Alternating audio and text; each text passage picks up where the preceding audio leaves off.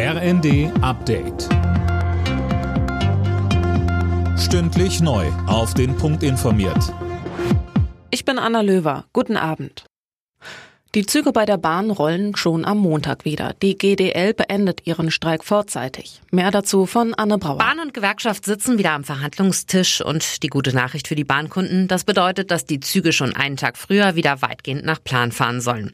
Und weitere Streiks sind bis Anfang März auch erstmal ausgeschlossen. Solange wollen beide Seiten verhandeln, hinter verschlossenen Türen.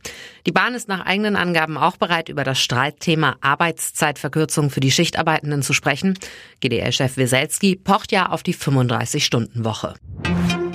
Zigtausende Menschen in Deutschland demonstrieren auch an diesem Wochenende wieder gegen Rechtsextremismus. Proteste gab es vor allem heute am Holocaust-Gedenktag. Vor genau 79 Jahren wurde das KZ Auschwitz befreit. Laura König. Allein in Düsseldorf haben sich laut Polizei mehrere Zehntausend Menschen versammelt. Auch in Osnabrück sind rund 25.000 Menschen auf die Straße gegangen.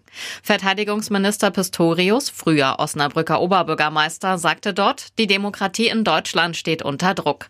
Die AfD wolle den Systemwechsel zurück in die dunklen Zeiten des Rassenwahns, der Diskriminierung, der Ungleichheit und des Unrechts.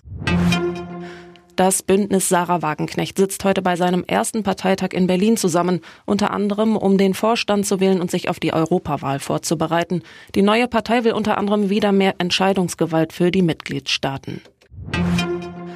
Der von Bayer aufgekaufte Chemiekonzern Monsanto muss in den USA erneut hohen Schadenersatz an einen Krebskranken zahlen. Wegen des Glyphosat-Unkrautvernichters Roundup. Diesmal sind es über zwei Milliarden Dollar. Bayer kündigte Berufung an. In den Nachmittagsspielen der Bundesliga gab es folgende Ergebnisse. Wolfsburg-Köln 1 zu 1, Hoffenheim-Heidenheim 1 zu 1, Bremen-Freiburg 3 zu 1, Augsburg-Bayern München 2 zu 3 und Stuttgart-Leipzig 5 zu 2.